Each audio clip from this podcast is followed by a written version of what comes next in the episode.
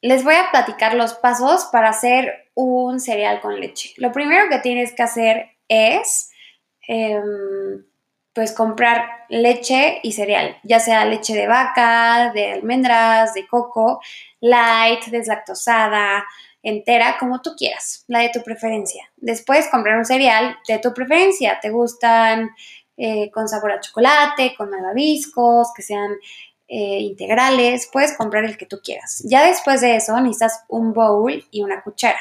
Vas a poner primero el cereal, la cantidad que tú quieras, y luego la leche y pones la cantidad de leche que tú quieras, pones la cuchara dentro del bowl y listo.